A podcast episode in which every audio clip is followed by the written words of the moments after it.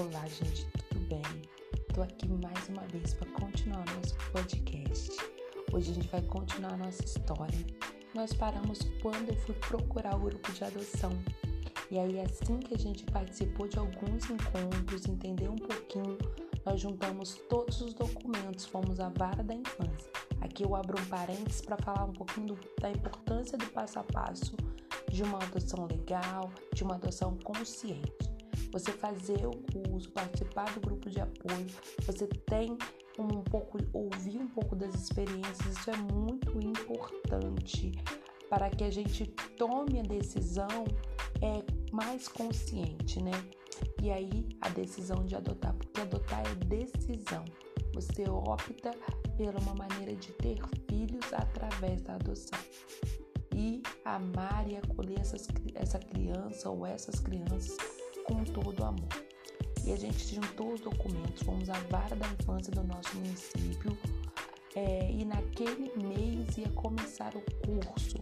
Porque após a entrega dos documentos nós temos um curso onde são esclarecidos vários pontos importantes sobre adoção, até para ver se realmente isso você quer. Existe entrevista com psicólogo, com assistentes sociais.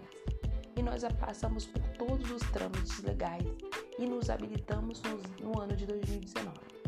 E a gestação biológica?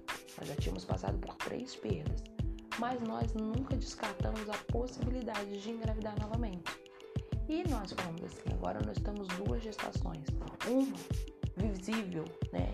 Que se pode, pode haver a possibilidade de ter uma gestação visível, uma gestação biológica que todos vão ver, e uma invisível.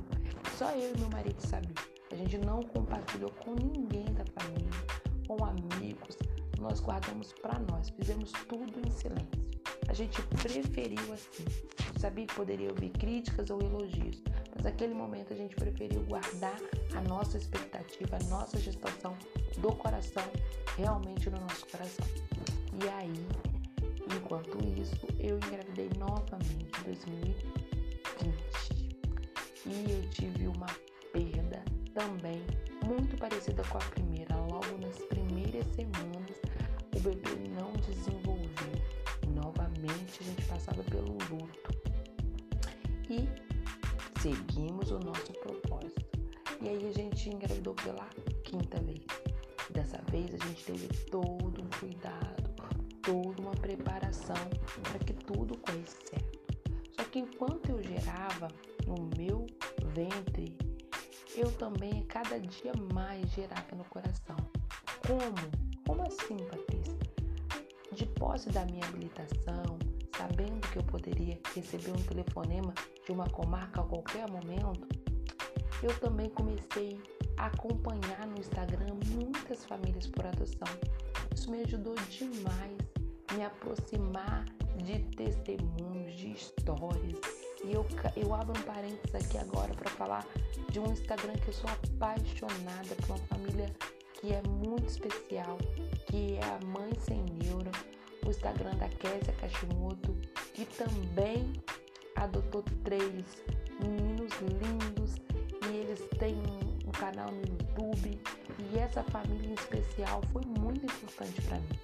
Ela traz um conteúdo lindo da sua história e isso também me mexia muito comigo é outro casal também que eu gosto muito, que eu vou abrir esse parênteses aqui, é Gravidez do Coração, que também é uma moça, o nome dela é Daniela, ela também, com seu esposo, adotou duas meninas lindas, duas princesinhas. Então, assim, são, eram famílias que me incentivavam e eu acompanhava essas histórias e entre outras, mas eu quero destacar as duas que mais chamaram a atenção, em especial a gravidez do coração, porque ela tinha feito um álbum. E eu sempre sonhei fazer esse álbum que eu estava gerando no coração. Eu tinha mandado fazer a camisa assim que eu me habilitei, a gente guardou essa camisa para um momento. E eu gerando no ventre, gerando no coração, uma gestação visível e uma gestação invisível, uma gestação cheia de cuidados, com injeções de anticoagulante, uma injeção com cuidados, com cirurgia de cerclagem, com muito insegurança, mas também com muita fé acreditando que ia dar certo. Mas com 20 semanas, infelizmente ou felizmente, a gente nunca sabe, né? não foi possível levar essa gestação até o final. E esse momento foi um momento doloroso, mas foi um momento decisivo, onde a dor, hoje não havia nem mesmo dor. Como tem uma música de Titãs que fala: quando não houver saída, quando não restar nem mesmo dor. Não tinha mais dor, não tinha mais como sofrer. Depois de cinco perdas, aquele era um golpe baixo. A gente foi e tomamos uma decisão naquele momento. A decisão que eu tinha aprendido lá com a minha amiga Kézia nos vídeos dela. Ela tinha falado: torne o meu sofrimento em testemunho. É uma música que a gente gosta muito dos, do grupo Os Arrais. Essa música permeava minha mente. Eu falei: Senhor, o meu sofrimento não vai virar um sofrimento sem fundamento. Ele vai se virar, virar um testemunho.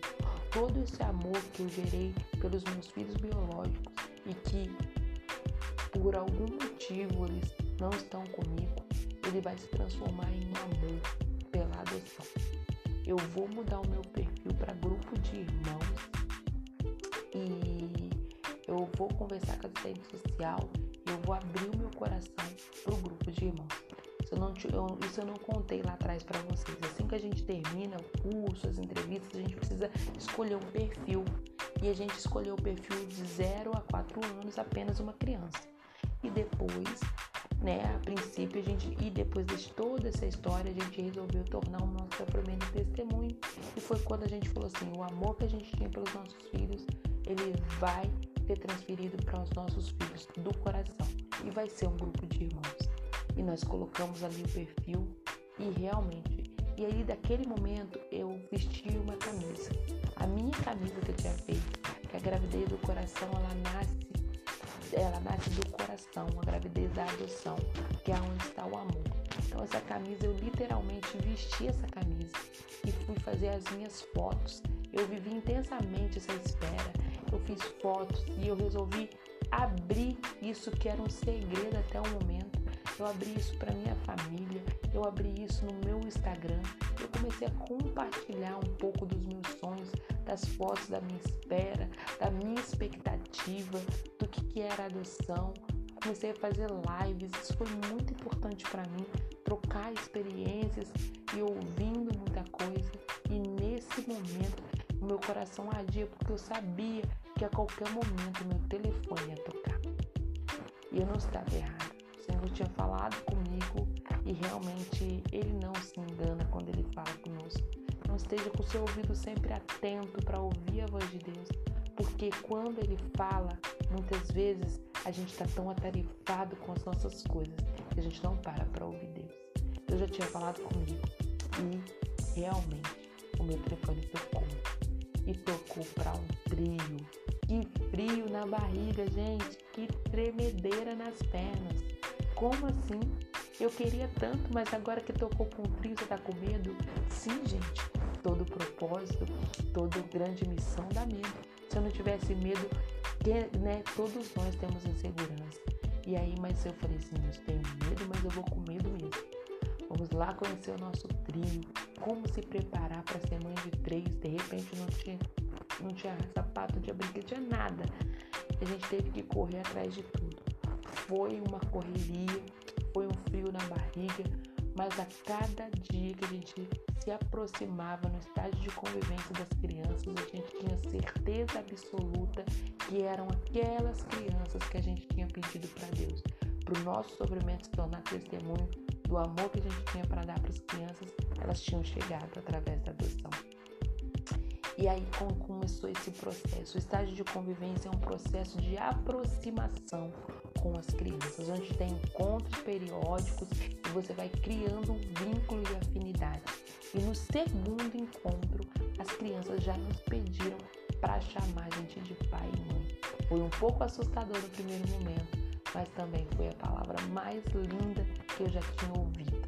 E naquele momento em diante, tinha cada encontro de convivência com as nossas crianças, a gente tinha certeza absoluta que os nossos filhos tinham chegado através da adoção. Então, assim, hoje foi esse resumão para vocês. No próximo episódio aqui do podcast, eu vou continuar compartilhando as aventuras da mãe de um trio. Espero que você goste. Beijo e até a próxima!